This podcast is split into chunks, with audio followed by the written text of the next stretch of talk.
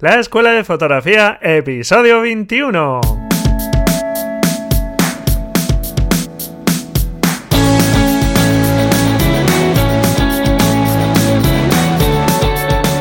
Que son mis ojos, mi tesoro, que es mi Dios, la libertad, mi ley ver a todo el mundo, mi única patria, amar.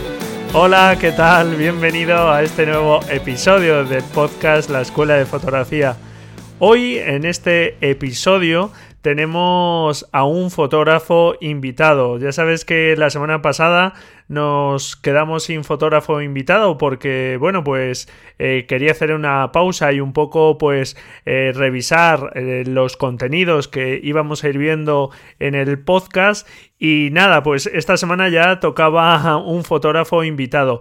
Y es así porque, como sabes, eh, desde mi punto de vista, y bueno, pues la verdad que no es algo que diga yo solo, naturalmente, ni se me haya ocurrido a mí, sino que ver la obra de otros fotógrafos, acercarse a su forma de trabajar, a su forma de mirar, de realizar sus fotografías, pues es algo muy instructivo.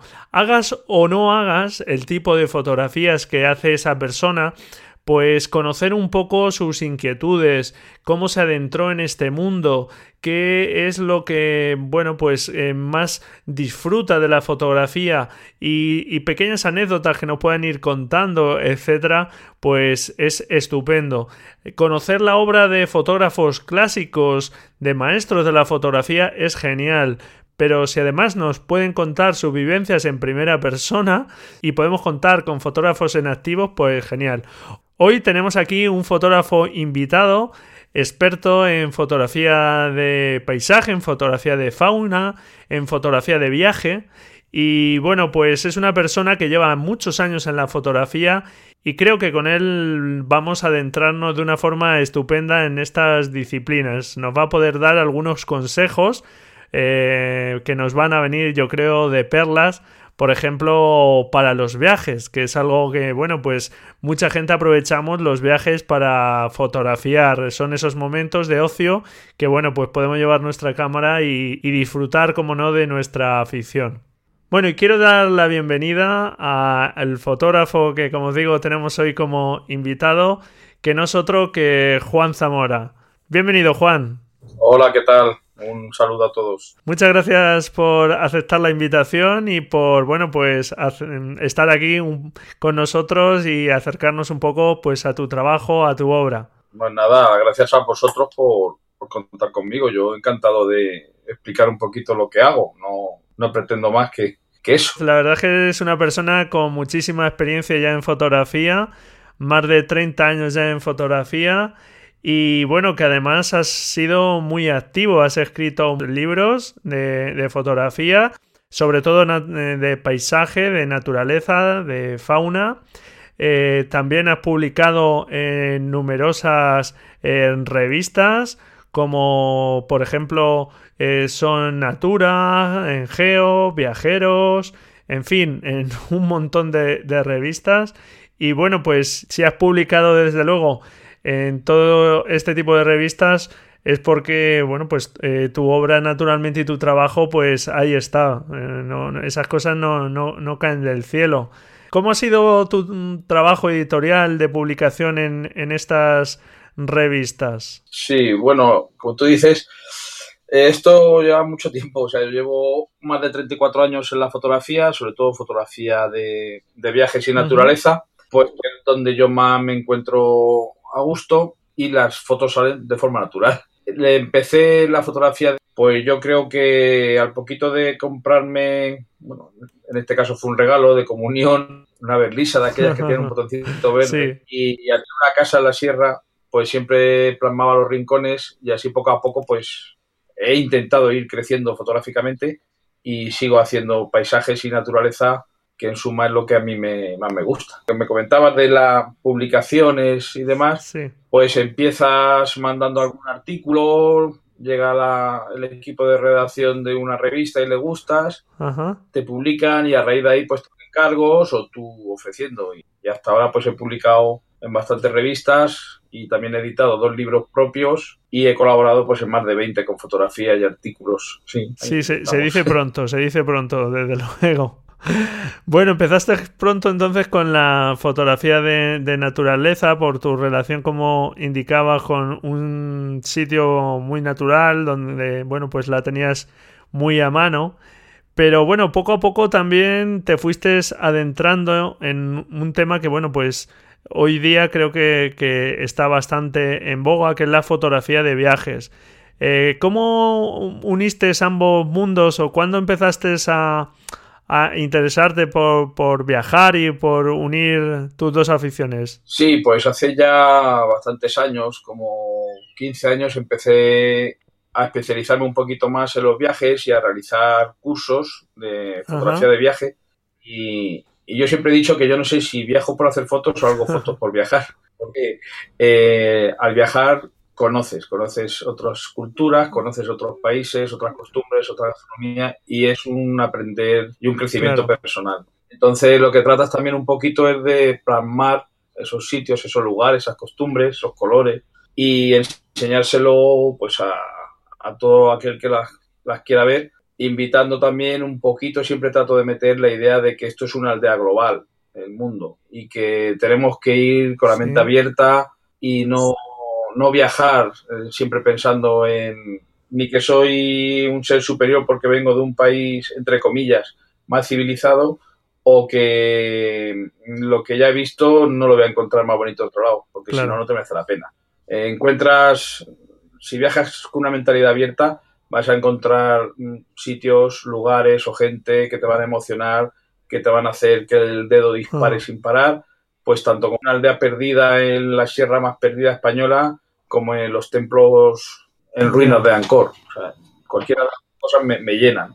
Porque si vas a ver, dice, bueno, si he visto las cataratas de Iguazú, ¿para qué voy a ver el nacimiento del río Mundo? Pues no. Tan importante es una cosa como otra y tienes que, por decirlo así, borrar esas imágenes que tienes de, del sitio que has estado anteriormente para emocionarte, descubrir sitios nuevos. Hay sitios que los ves y te hacen llorar. Y decir, joder, esto es la creación. Y eso es lo que trato de mostrar, tanto en los libros como en los artículos, como en los cursos o proyecciones. Eh, yo me gusta viajar con una, frase que, es una de mis preferidas de Javier Reverte, el gran fotógrafo viajero, que dice que el mejor viaje es el que se hace tres veces, una al organizarlo, otro al hacerlo y otro al recordarlo. Y esa es la, la mentalidad con la que viajo. Disfruto tanto organizando, buscando lugares donde ir, viendo los permisos que hay que tener, como después el lugar, como después cuando estás viendo las fotos o haces algún montaje. Son vivencias. Y, es lo que hay que transmitir, sentimientos. Pues mira, esto Juan que comentas, eh, la verdad es que me gusta que, que, lo comentes porque algo que vengo yo insistiendo en el blog y en este podcast es la importancia de la imagen más allá de la cámara fotográfica, que muchas veces cuando uno está aprendiendo fotografía eh, se obsesiona con, bueno, pues con el equipamiento, con el manejo de la cámara, pero al final lo que se trata en la fotografía es de expresar de mm, esos sentimientos que tú decías que sentías en los viajes, de expresarlo de la mejor forma posible. Y en este caso estamos hablando de viajes, pero como eh, si estuviésemos hablando de cualquier disciplina de la fotografía, de cualquier mm, temática de la fotografía. Entiendo que por tus palabras, pues también das valor a la importancia de, ese resultado final, más allá, como te digo, de, toda la parafernalia de cámaras, etcétera, que hace falta. Claro, claro. O sea, yo, yo recomiendo mucho leer teoría fotográfica. Eh, igual que recomiendo ver cuadros clásicos, ¿no? De los grandes paisajistas eh, o retratistas, de la pintura holandesa o la pintura veneciana o los clásicos españoles como un Velázquez, porque al final eh, resulta que es una imagen. Nosotros las plasmamos con luz, fotografía, ellos las plasmaban con, con óleos, con, con pincel, Eso es lo mismo. Entonces, eso mm, es importante. Y entonces Ansel Adams, el gran fotógrafo, para mí el maestro de la fotografía. Sí, ya hemos hablado por aquí de él, ya hemos hablado un poco de él en, el podcast y en el blog. Cualquier foro de fotografía, si no habla de, Ansel Adams, pues pierde un poquito, pienso yo. Pero bueno, eh, lo que él decía era que lo más importante de una cámara fotográfica era los 30 centímetros que hay detrás, o sea, sí, el fotógrafo. Yo en los cursos trato siempre de explicar la diferencia de disparar una cámara y hacer una foto. Claro. Disparar una cámara le pones un temporizador, pones una montañita y dices, hazme un amanecer cada 24 horas vas a hacer una foto para conseguirlo. Y te lo hace un robot. pero ya no eres tú. Tú tienes que elegir el ángulo, tienes que elegir el diafragma, la longitud focal, el momento, incluso tu momento personal se nota en las fotos. O sea, yo noto muchas diferencias pues, cuando eh, estás más emotivo por cualquier cosa o estás más alegre. Yo creo que yo me lo noto, no sé si los que ven mi foto lo notarán. Y buscas otra, otra forma, a lo mejor es una manera de fotografiar sentimientos eh, inconscientemente. Claro, no cabe duda que la fotografía al final es un medio de expresión y como tal, pues claro, eh, por ahí seguramente se nos escapan muchas cosas. Cuando estás alegre, cuando estás triste, cuando estás, pues bueno, pues en el estado que estés, naturalmente eso, eso sale por algún sitio, eso desde luego. Volviendo un poco a la fotografía de, viajes, eh, bueno, pues como comentabas, disfrutas mucho con todas las etapas, que es algo estupendo. Y bueno, tal es así que, bueno, pues ya hace un tiempo montaste una agencia de viajes fotográficos eh, que se llama Mamba Photo Travel, ¿verdad? Y bueno, pues cuéntanos un poquito sobre esta agencia de viajes y, y bueno, pues un poco la actividad que realizáis. No es una agencia como tal agencia, sino un grupo de fotógrafos de naturaleza que enseñamos fotografía en destino y lo hacemos a través de agencias de viajes. ¿Por qué no es agencia de viajes? Pues porque nos permite conseguir eh, gran cantidad de ofertas, por decirlo así, con agencias de prestigio, como son grandes mayoristas, o directamente en destino, y eh, eso nos hace que no nos estemos atados a ninguna. Entonces, cuando organizamos viaje a Vietnam, pues buscamos o bien a través de la feria de turismo, a la que nos invitan normalmente, como puede ser un Fitur o la de Londres, eh, encontramos a los proveedores directamente con ellos.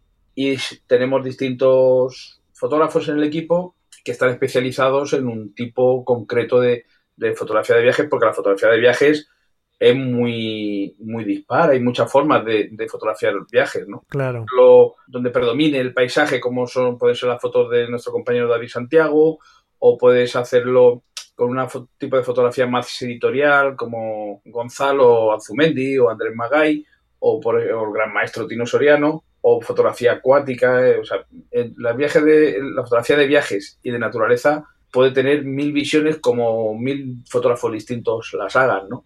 Estoy acordando, por ejemplo, la fotografía de, del gran fotógrafo compañero nuestro, de Marcos, mm, pues es un tipo de fotografía de viaje, pero como más documentalista, incluso mm, más conceptual. Muy bien, o sea que, no paráis, vamos, que hay una amalgama muy grande de, fotógrafos. Y bueno, pues la verdad es que esa idea de, formar en el destino, aprovechar que, estáis en, una localización, bueno, pues estupenda, pues la verdad es que está, está muy bien. Pues yo recomiendo, eh, si comentamos la web, si te parece, de, de Mamba eh, Fototravel. Es mambafototravel.com. Eso es. Y ahí veréis pues un poco la programación que vamos haciendo, buscando los sitios más ideales para nuestra pasión a los precios más asequibles, porque si veis los precios, pues realmente digamos que lo hacemos más casi que por disfrutar que por, ganar dinero, Y, y, como tú dices, al estar ahí en destino, yo creo que la gente en viajes de 5, 10, 15 días aprende más que cuando las damos un mes entero estamos dando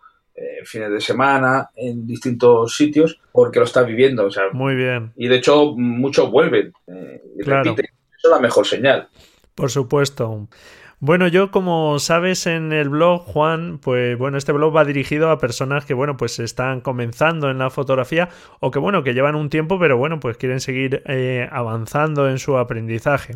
dinos, ¿qué, ¿qué material mínimo crees que, puede ser necesario para adentrarse en la fotografía de, fauna, por ejemplo, porque ya tuvimos aquí a, Manuel Tobarra que nos habló un poquito del material para fotografía de paisaje, pero cuéntanos un poquillo, ¿qué material crees que podría hacer falta para adentrarnos buscando ya de, cierta calidad, ¿no? Eh, mm, la fotografía de fauna eh, es complicada si quieres tener un poquito de, calidad. Me explico. La fotografía de fauna es muy, muy amplia. Piensa que podemos hacer desde fotografía macro de una araña claro. a fotografía en un safari en Kenia. A todo esto vas pasando por fotografía de aves, fotografía de insectos. Para un primer contacto con la fotografía de fauna, pues podríamos ser en plan económico, digamos, pues con una cámara, sea reflex o sea sin espejo. Las cámaras sin espejo están revolucionando el mercado. Desde luego. Y eh, podríamos empezar con un pequeño objetivo zoom, que no es lo ideal, pero para empezar, un zoom eh, pues estándar, vamos a que sea, o si es para cámaras de formato completo, pues un 28-300, o si es una cámara APS o de espejo, o cámara sin espejo, perdón, un 18-270 que equivalga, pues ahí ya podríamos hacer algo, pero nos vamos a llevar más de una desilusión. Eh, los animales tienen, por decirlo así, un círculo a su alrededor de confianza. Un círculo de confianza. ¿Qué es el círculo de confianza? Pues es la distancia a la que me van a dejar que me acerque, sin huir.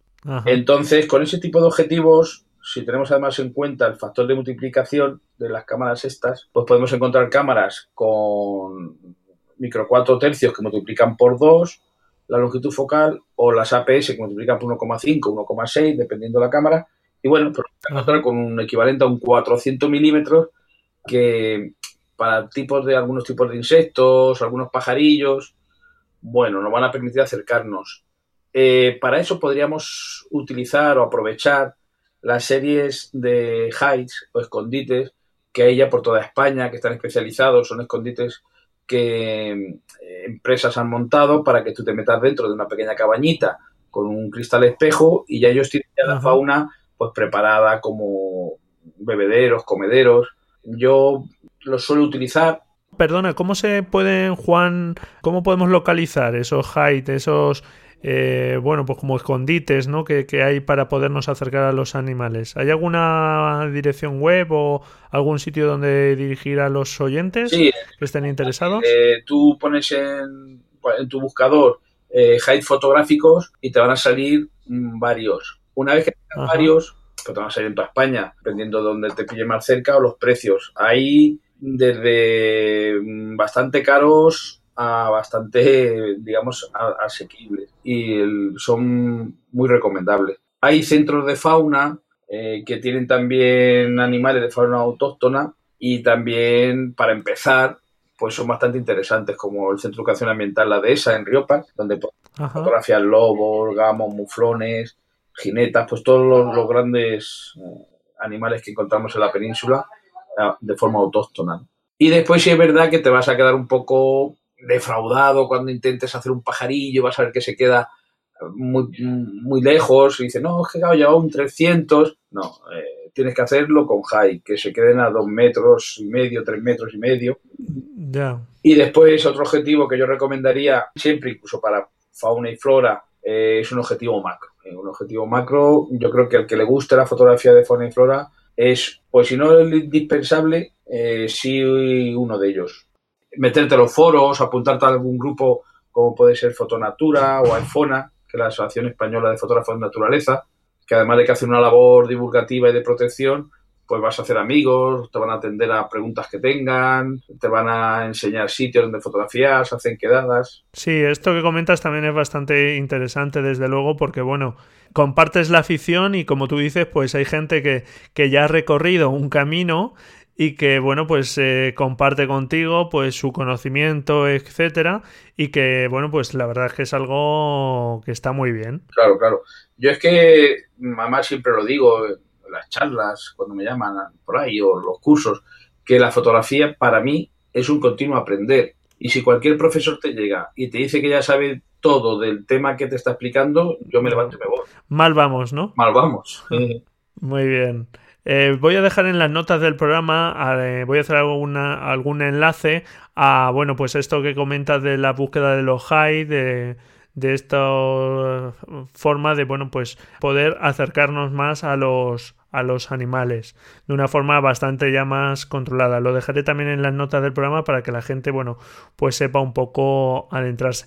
Bueno, aparte de la cámara que comentábamos e intentar utilizar un objetivo más teleobjetivo, que no sé si recomiendas, por ejemplo, el uso de multiplicadores para los objetivos. Si el duplicador o el multiplicador 1,4, que son los más habituales, son de buena calidad, no tiene por qué por qué afectar a la calidad final de la imagen.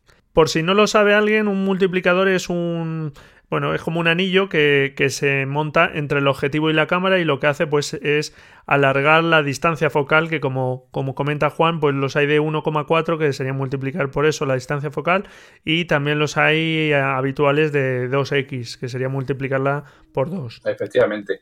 Piensa a lo mejor que, por ejemplo, con un zoom, estoy pensando en el Tamron que tengo yo, el 150-600, una APS, una máquina que no sabe formato completo, una reflex que no sabe formato completo, eh, ya está multiplicando por una 1,5. Si le pones encima un duplicador, los nuevos 150-600 ya tienen duplicadores, estamos multiplicándolo por 3. O sea, estarías hablando de un 4800 milímetros.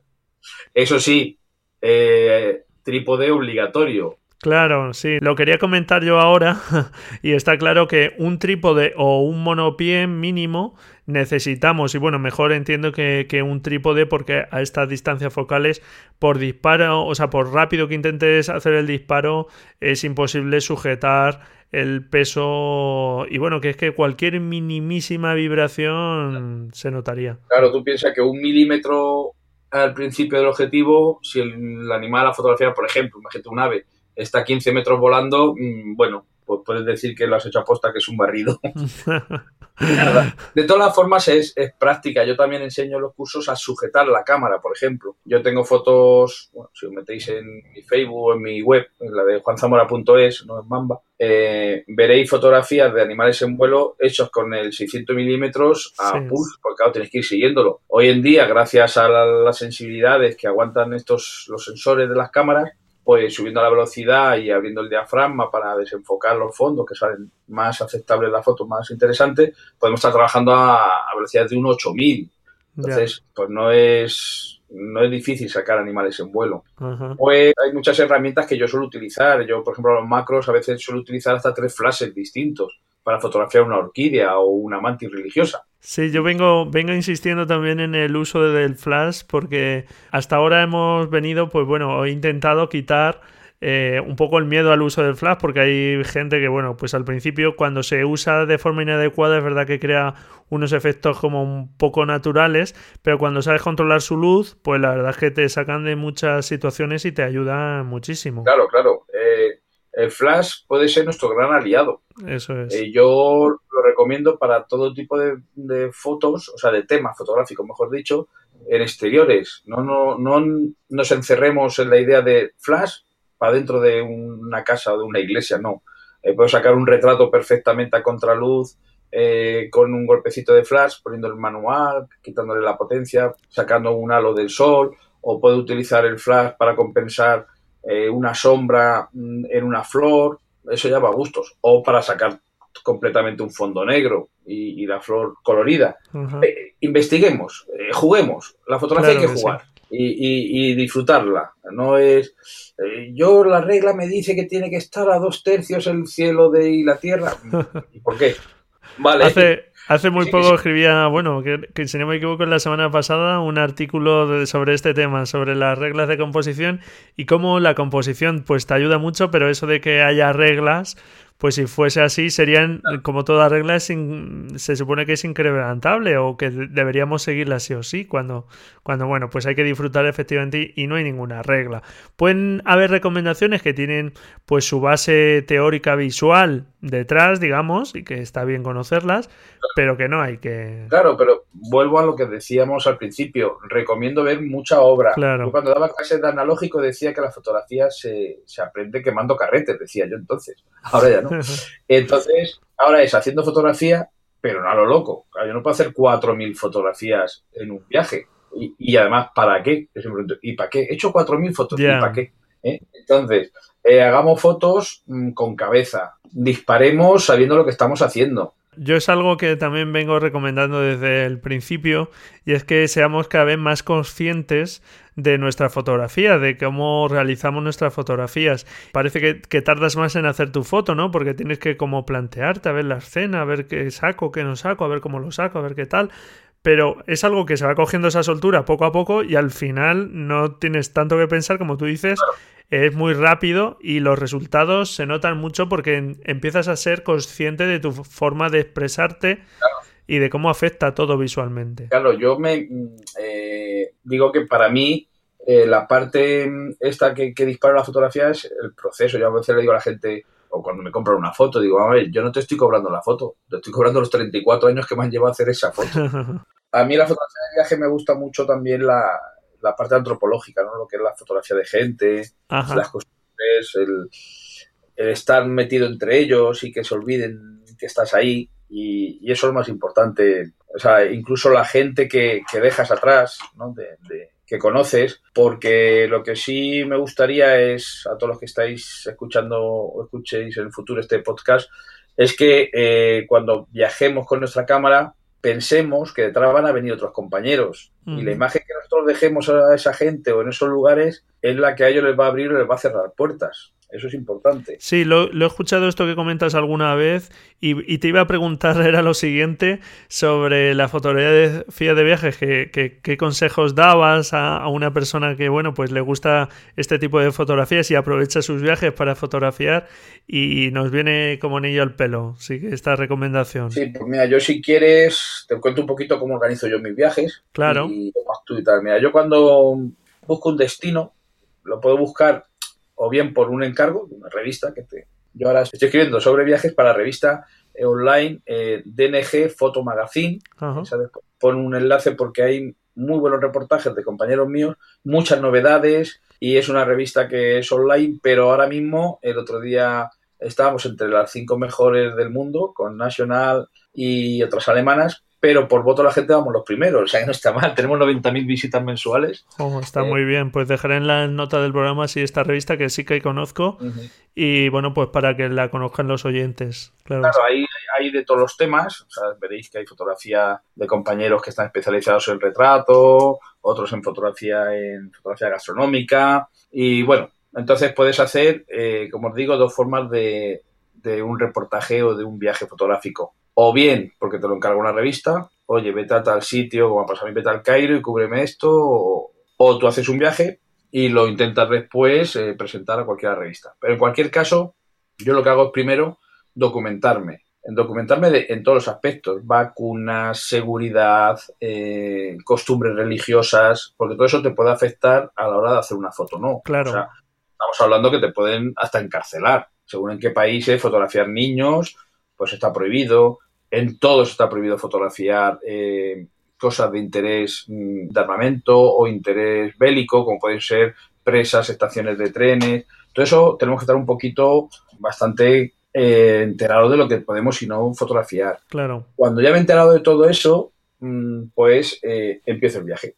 Me voy al destino y según qué tipo de fotografía hagas, mm, lo que te interesa es pasar un poco desapercibido, ¿no? Entonces con un, un cuerpo pequeñito o un zoom, pues puedes pasar mmm, más desapercibido que si vas con grandes cámaras, con los grips, las empuñaduras, con teleobjetivo. Otra cosa es que vayas a fauna, si vas a un safari, lógicamente tendrás que llevar grandes teleobjetivos y algún objetivo para retratos. Uh -huh. Una vez que ya has hecho más o menos la ruta que quieres, yo siempre dejo un poco de, de tiempo eh, para imprevistos, porque no es la primera vez que estás fotografiando algo y, y llega alguien del lugar ah, pues mire usted, si se acerca allí, yo tengo, conozco, y entonces te van a los sitios verdaderos que, que solo lo conocen los de allí. Eh, todo el mundo sabe que eh, tienes el Taj Mahal, pero a lo mejor no sabe que si te vas por detrás vas a pillar el reflejo del río desde unas ruinas que hay antiguas, o todo el mundo sabe que en Estambul, el Palacio Toscapi,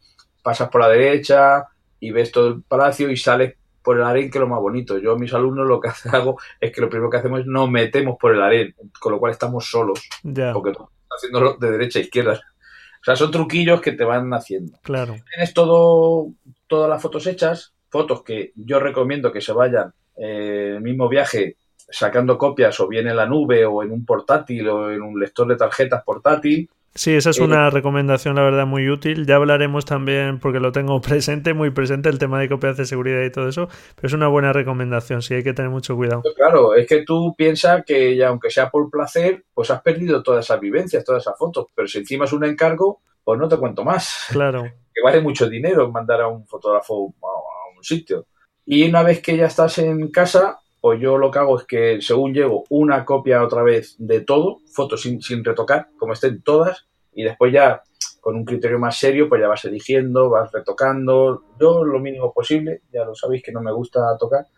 Y, sí, yo voy a dar un consejo que es, bueno, es curiosillo y no se suele hacer mucho. Eh, es a la hora de empezar a organizar el viaje, lo primero que me hago es fotocopias de la documentación, las escaneo y me las mando a mi propio correo. Aparte de hacer una foto con el móvil. Así, si en caso de que se me den, pues me meto en mi correo, y me saco esa foto, mire usted, este es mi pasaporte, quiero un duplicado, este es mi DNI, o eh, se lo enseño la foto. Siempre, pues es un consejito, igual que un pequeño botiquín, pensar que una simple rozadura te puede amargar el día más bonito de fotografía que lleves en todo el viaje. Ya, claro. No, pues son buenas recomendaciones, son sencillas. es verdad que a veces puedes caer en estas cosas, pero otras veces no caes. Y cosas tan, tan sencillas como estas, pues oye, pues vienen, vienen muy bien, claro que sí. Pues estupendo, la verdad, que nos hagas estas, estos consejos, que nos des estos consejos. Eh, tampoco quiero cansarte mucho, y, pero bueno, mm, me quedan algunas preguntillas por aquí que sí que quería hacerte. Es en tu faceta formativa, que, que como has comentado, pues la verdad es que es bastante grande y, que, bueno, pues eh, es una de tus mayores ahora mismo actividades. Pues ¿Cuál crees que es el error mm, más habitual que ves en tus alumnos? Pues uno muy sencillo, muy sencillo. Y, te vas a reír. No leerse el libro de instrucciones de la cámara. sí, este me lo, me lo creo, ¿eh? casi que me lo creo. Sí, sí. Porque mm, te llegan y cuando eso dices, todos se ríen. Porque además, digo, me juego una cena a que más del 95% no os habéis leído el libro de instrucciones de la cámara y se ríen, y es verdad, y llego al 100% normalmente en todos los cursos. Y es una lástima porque está muy bien explicado normalmente, y cuando lo leo dice, anda, pues yo no sabía ni que mi cámara podía hacer, por ejemplo, un time lapse, porque lo lleva incluido eh, el temporizador en el objetivo. Bueno, eh, quien lo esté escuchando no sepa, es hacer disparos con una frecuencia determinada. Por ejemplo, un disparo cada dos segundos y así durante una hora. Pues muchas cámaras lo llevan incorporado. O, ah, pues no sabía que tenía un sistema de enfoque especial para objetos que se mueven. Pues sí, lo tiene. Eh, es como el que se compra un coche automático y lo utiliza solo con las levas manual. Pues vosotros lo compras automático. Claro. no, desde luego que, es así. Lo que pasa es que es cierto, como yo estoy de acuerdo totalmente contigo, que leer el manual es una cosa muy útil y, que viene muy bien explicado. Lo que pasa es que es cierto que, muchas veces los manuales... Eh, no traen como una pequeña guía básica de lo más imprescindible, sino que llegan es una serie de con todas las funcionalidades y a veces es como muy duro. Te pones a leer y claro, hay cosas que, bueno, pues que vas a utilizar muy poco y, y, están ahí. Y, y, recorto porque sé que mis alumnos se van a reír un montón cuando escuchen el podcast porque eh, estoy haciendo un... en yo también porque llevo tres años con el último capítulo que además es el que mejor me sé que es un librito de formato pequeño para llevar la mochila que se llama Guía Práctica en la Fotografía de Viajes. Y entonces parte, bueno, pues la historia no se cuenta estas cositas, pero sí lo hago mm, muy práctico, de ahí el nombre, tan práctico que hasta, por ejemplo, la funda que quiero ponerle eh, sea impermeable, porque la idea que yo llevo es que tú vayas con él en la mochila y que digas, ¿cómo dice el loco este de Juan Zamora que hay que hacer fotos a los arroyos? Y la saque, busque cómo fotografiar arroyos, poner el trípode, un filtro polarizador, un filtro de densidad neutra para que el tiempo sea más largo. Pues ese rollo. y, en eso estoy, pero es que, es que, no, es que no tengo tiempo, ya te digo. No, no, si es que no paras. Entre viajes, cursos, etcétera, me ha costado pillarte. no, la verdad es que has estado muy predispuesto en todo momento. Lo que pasa es que, claro, tu agenda es, es tu agenda. Claro que sí. Bueno, pues nada, ya para terminar, pues lo único que nos queda, eh, Juan, es que nos indiques eh, dónde puede encontrarte la gente, tu, web, la web de Mamba, la, repetimos, eh, las dos web o, las referencias que nos digas las dejaremos en la nota del programa, pero bueno, indícanos dónde, dónde puede la gente de los oyentes encontrarte. Muy bien, pues mira, yo tengo ahora mismo tres webs como tal. una es juanzamora.es, muy fácil, mi nombrecito.